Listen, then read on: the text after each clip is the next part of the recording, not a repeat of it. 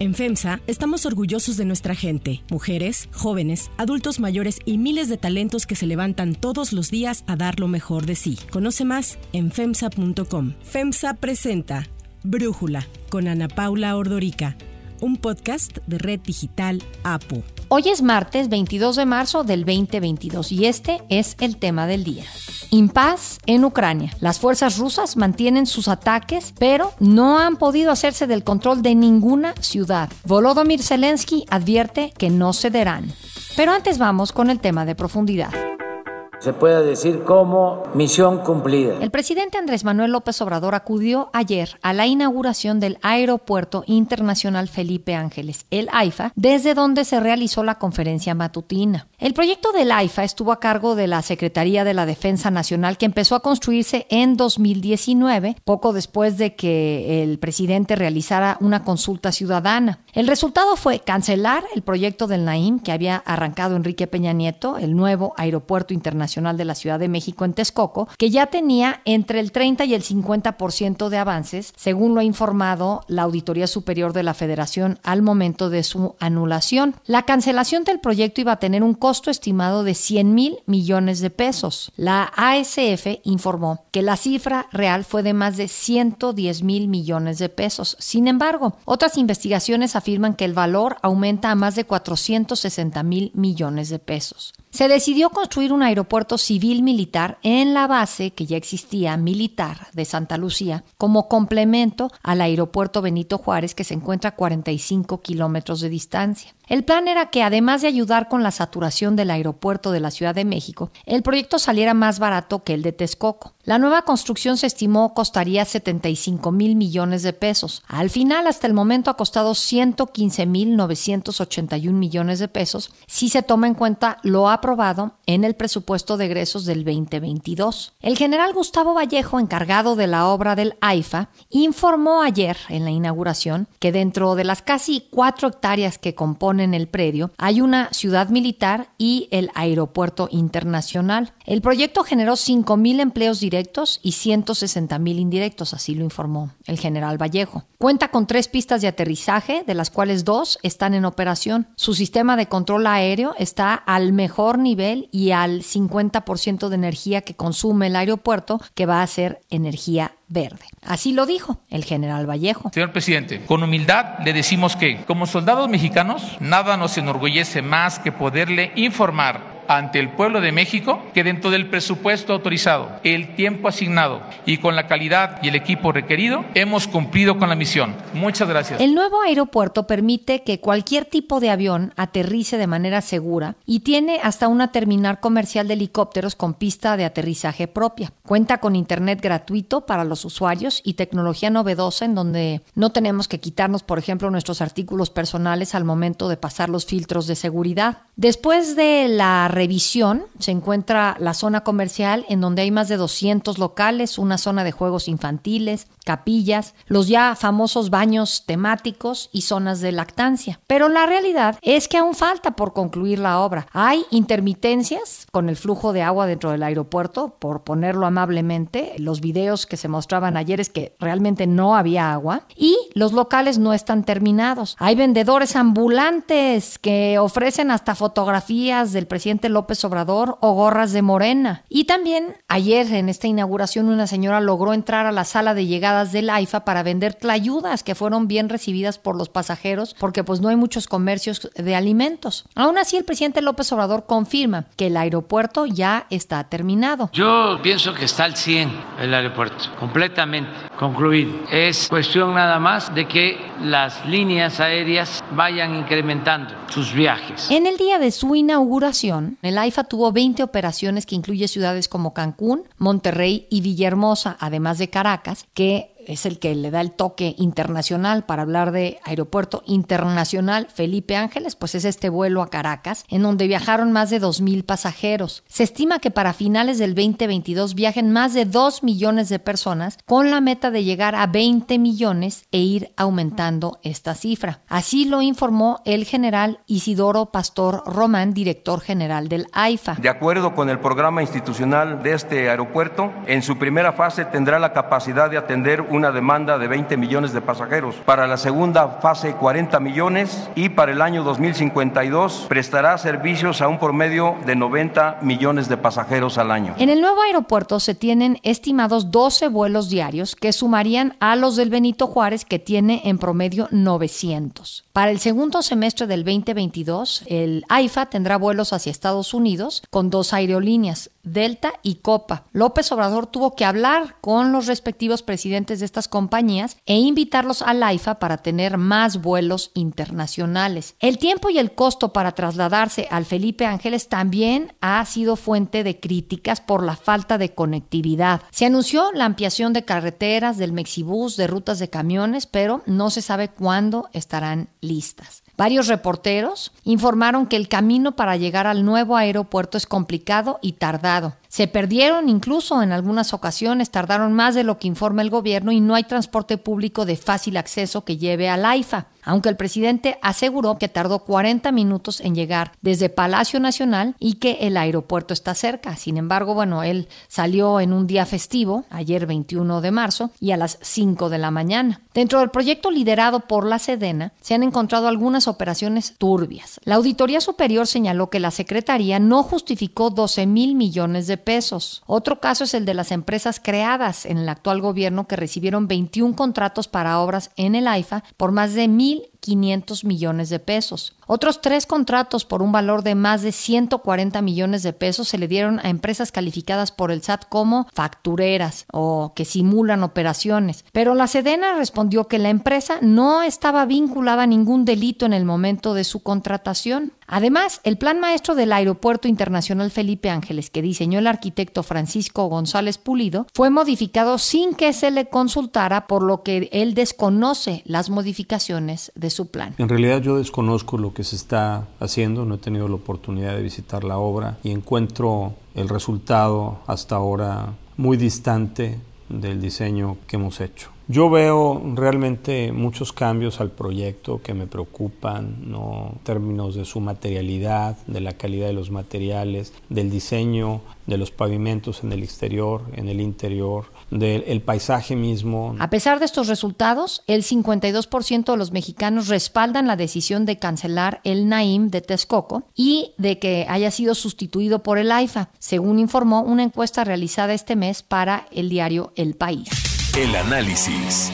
Para entender mejor este tema, le agradezco a Fernando Gómez Suárez, analista, experto en temas de la industria aérea, negocios y turismo, platicar con nosotros. Fernando, ¿qué balance le das a la inauguración? ¿Se hizo en tiempo? Sí. ¿En forma? En forma no, precisamente porque carecen de un plan ejecutivo que diera certeza y rigurosidad al calendario de obras que tenía que haberse completado. No obstante los esfuerzos del ejército, la Sedena, por terminar ayer 21 de marzo, pues obviamente hacen falta muchas obras complementarias. Pero más allá de esta falta de conclusión de algunas obras, como son las conexiones terrestres, las bodegas de carga, las posiciones de contacto incompletas y muchas otras cosas que quedan flotando todavía en el aire, como el reordenamiento del espacio y la convivencia entre los aeropuertos Benito Juárez, el Felipe Ángeles, Toluca, Puebla y Cuernavaca, pues obviamente lo que más llama la atención es que a partir de ayer vemos una terminal desaprovechada. No obstante las fanfarrias y la parafernalia en la apertura, obviamente lo que hace falta es ver que los clientes tuvieran certeza de lo que están adquiriendo. ¿A qué me refiero? A las aerolíneas extranjeras que no ocupan espacios aún en esta terminal. Si bien mencionas a la venezolana, pues obviamente esta ruta o esta empresa pues es de escasos vuelos con México. En realidad lo que estamos esperando es que se incorporen aerolíneas importantes, pero no como con vuelos de prueba, como lo están anunciando con Copa y Delta en un futuro, sino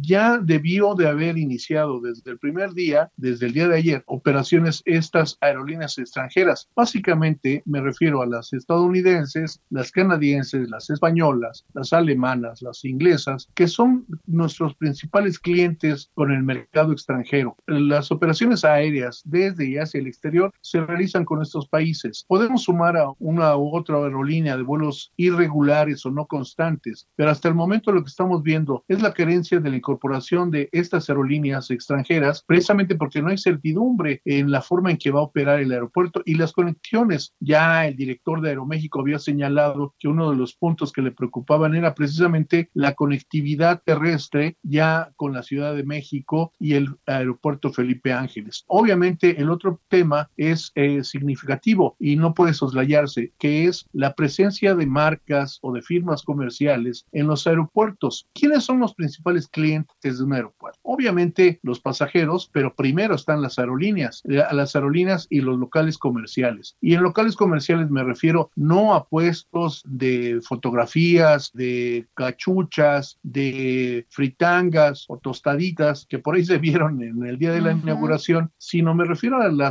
firmas comerciales que pagan eh, cantidades exorbitantes por establecerse en esos lugares, en los aeropuertos, que son grandes escaparates por el gran volumen de pasajeros y de personas que transitan por estas terminales. Ninguna está establecida, ninguna de las marcas comerciales, y esto es importante mencionarlo. ¿Por qué? Porque de ahí depende un ingreso importante para los aeropuertos. Déjame explicarte, en los ingresos comerciales son aproximadamente el 15% de los ingresos de un aeropuerto. El TUA es otra parte importante, que es la tarifa de uso aeroportuario, que se destina para mantenimiento. Y el combustible, en la venta de turbocina, representa un 30% del mismo ingreso que tiene un aeropuerto. Es importante considerar los ingresos comerciales que derivan de las aerolíneas y de las firmas comerciales, porque así se paga el aeropuerto. De ahí obtiene básicamente pues ingresos importantes para la propia rentabilidad y la propia viabilidad y mantenimiento del mismo. No obstante que es un aeropuerto nuevo y que requeriría menos mantenimiento que un aeropuerto viejo, obviamente lo que hace falta es seguir creciendo este aeropuerto porque empieza incompleto. Habían prometido 28 posiciones fijas de contacto al edificio terminal, arranca con 14. Ahí están las evidencias, ahí están las pruebas de cómo mostraron no la maqueta, sino el proyecto ya como primera fase con 28 posiciones fijas y ahí con esa carencia o esa deficiencia inicial, pues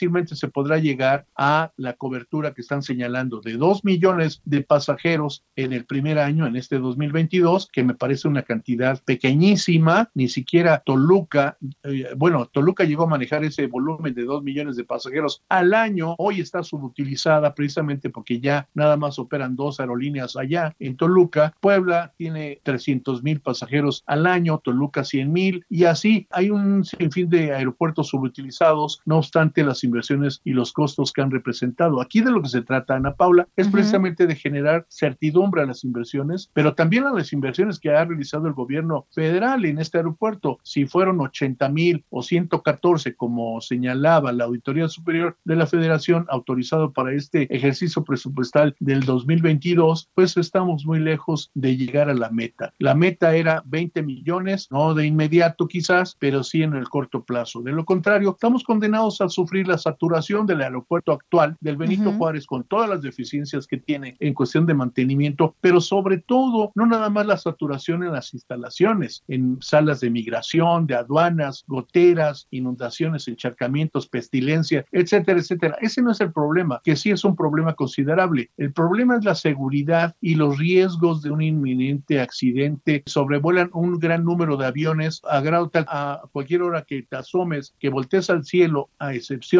de las 12 de la noche a 6 de la mañana, todo el día está saturado y obviamente con 60 operaciones por hora es eh, prácticamente un riesgo inminente de que ocurra alguna fatalidad. Te quería preguntar, platiqué con el ingeniero Javier Jiménez Espriu, que fue secretario de Comunicaciones y Transportes, y él decía que todos los aeropuertos arrancan estando lejos de las ciudades y arrancan con pocas operaciones que van incrementando. Entonces, preguntarte si en ese sentido es normal la distancia a la que se encuentra AIFA y el hecho de que arrancó ayer con ocho vuelos. Mira, en la distancia no es tanto problema porque es una distancia aproximadamente de 40 kilómetros, depende de por dónde llegues. No es problema ese, el problema son los accesos carreteros, los cuellos de botella como el que se forma en Indios Verdes, eh, que no hay para dónde hacerlo crecer, los cuellos de botella que hay en la zona de Aragón, en la avenida central Oceanía, justo antes de llegar precisamente al circuito exterior mexiquense, que son las dos rutas principales principales para llegar a esta terminal. Los aeropuertos, si bien el ingeniero Jiménez Esbrío, que ha ocupado diferentes cargos en el sector, entre ellos el de secretario de Comunicaciones y Transportes, tiene varias fallas, incluso en, en las memorias o en el libro que acaba de presentar. Yo he tenido la oportunidad de platicar con él y le he advertido de algunas cuestiones. El problema es la falta de voluntad por parte de estos funcionarios para atender esas observaciones, pero como áreas de oportunidad para mejorar, para resolver. Sin embargo, lo toman como crítica y luego las desechan. Ahí está el ejemplo de lo que ha costado la cancelación del aeropuerto. Se lo advertí en ese momento, que había trampas con los bonos aquellos que estaban ocultos, los bonos, el papel comercial, la deuda para financiar este proyecto del aeropuerto en Texcoco y que tenemos que seguir pagando durante los próximos años una vez que venzan estos bonos. Entre ese y otras cosas fueron señaladas y eh, los aeropuertos, si bien suena lógico, que todo aeropuerto inicia poco a poco. En el caso del Felipe Ángeles, es un aeropuerto que fue concebido reconvertirlo o acondicionarlo de un aeropuerto militar a un aeropuerto mixto, a un aeropuerto con operaciones comerciales. ¿En base a qué? A que el aeropuerto actual está saturado. Entre más nos tardemos en activar el aeropuerto Felipe Ángeles, más se va alejando el horizonte para resolver la saturación del actual aeropuerto. Y no es una cuestión nada más de comodidad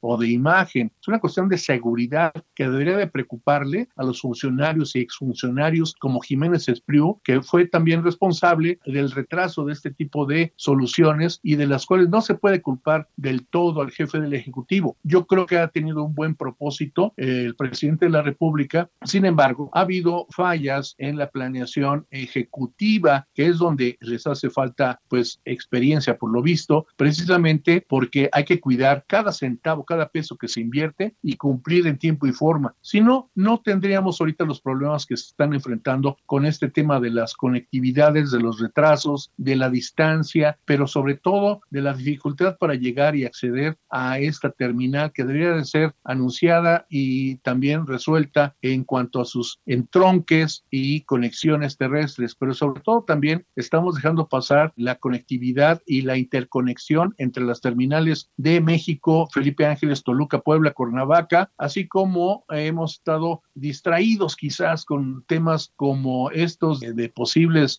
retrasos o costos de los taxis, que sí es un problema principal, pero el principal problema es el de la seguridad. Reitero, es un problema que debería de preocupar porque uno de los temas significativos del transporte aéreo son dos temas, la seguridad y la rapidez. Si se incumple uno de estos dos, deja de tener sentido el transporte aéreo y se está incumpliendo en ambos sentidos. Eso es lo que me preocupa y esa es una de las tareas pendientes. No es cuestión de que se incorporen poco a poco, es cuestión de que las aerolíneas precisamente no están presentes, las aerolíneas extranjeras y también las mexicanas, ¿eh? Las mexicanas que están incorporadas empiezan con dos, tres rutas cuando deberían de haber iniciado con mayor número de rutas y mayor número de frecuencias. Si bien no al 100%, pero sí al menos el 30% de lo que maneja el actual aeropuerto, que son 36 millones de pasajeros al año, al menos en el 2021, así lo reportaron oficialmente. Eso significa que deberían de estar atrayendo 12 millones de pasajeros para el Felipe Ángeles, pero al parecer en este primer año solo va a llegar a 2 millones, si bien nos va. Fernando Gómez Suárez, muchísimas gracias por platicar con nosotros.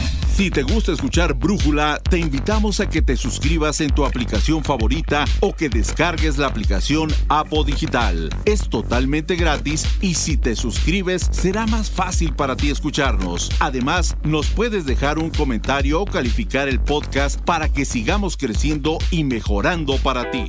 Hay otra noticia para tomar en cuenta. Ucrania. Las fuerzas rusas siguen su ofensiva. Entre el fin de semana y ayer bombardearon un centro comercial en Kiev, viviendas en Odessa y siguieron avasallando Mariupol, la ciudad portuaria a la que Rusia intentó obligar a rendirse, sin éxito, a pesar de que lleva días sin comida, energía eléctrica ni agua. El presidente de Ucrania, Volodymyr Zelensky, aseguró que su país no puede cumplir el ultimátum de Rusia de entregar Mariupol, pues para hacerlo, las fuerzas rusas tendrían que destruir al pueblo ucraniano. El asedio de Mariupol pasará a la historia como un crimen de guerra. Lo que los ocupantes le han hecho a esta ciudad pacífica es tan terrorífico que se recordará durante siglos. Cuanto más utilice Rusia el terror contra Ucrania, peores serán las consecuencias.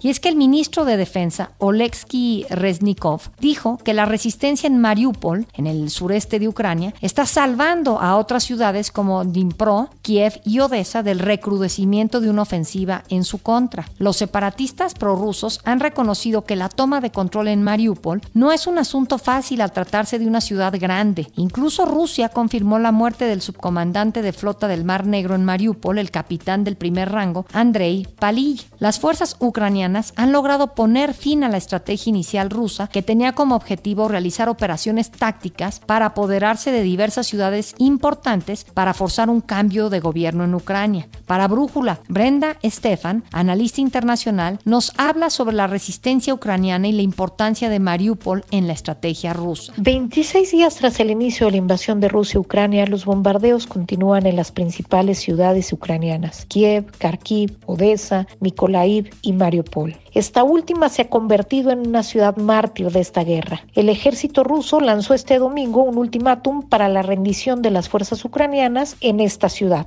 Unas horas después, Ucrania rechazó la solicitud de Rusia. La viceprimera ministra respondió que la rendición de Mariupol no era una opción. Mariupol es una ciudad clave para Putin. Se trata de una ciudad portuaria estratégica, pues es la pieza que falta a Rusia para controlar la costa ucraniana en el mar de Azov y poder unir por tierra Crimea con los territorios que controla en la región de Donbass. Su puerto comercial es de crucial importancia para la exportación de cereales y acero. También es sede de dos grandes empresas metalúrgicas que emplean a decenas de miles de personas. En 2014, Mariupol ya había sido ocupada brevemente por separatistas prorrusos antes de ser recuperada por las tropas ucranianas. Putin podría bien presentar el control de Mariupol como un triunfo, aun si la ciudad ya se encuentra en ruinas. La ciudad portuaria de 400.000 habitantes vive una situación dramática. Está citada por el ejército ruso desde hace un par de semanas. La población no tiene acceso a agua potable ni electricidad y cuenta con alimentos y medicamentos muy restringidos. De acuerdo a la Cruz Roja Internacional, la situación en Mariupol es catastrófica desde hace días. Los crímenes de guerra ahí reportados incluyen ataques militares a un hospital infantil y a un hospital de maternidad.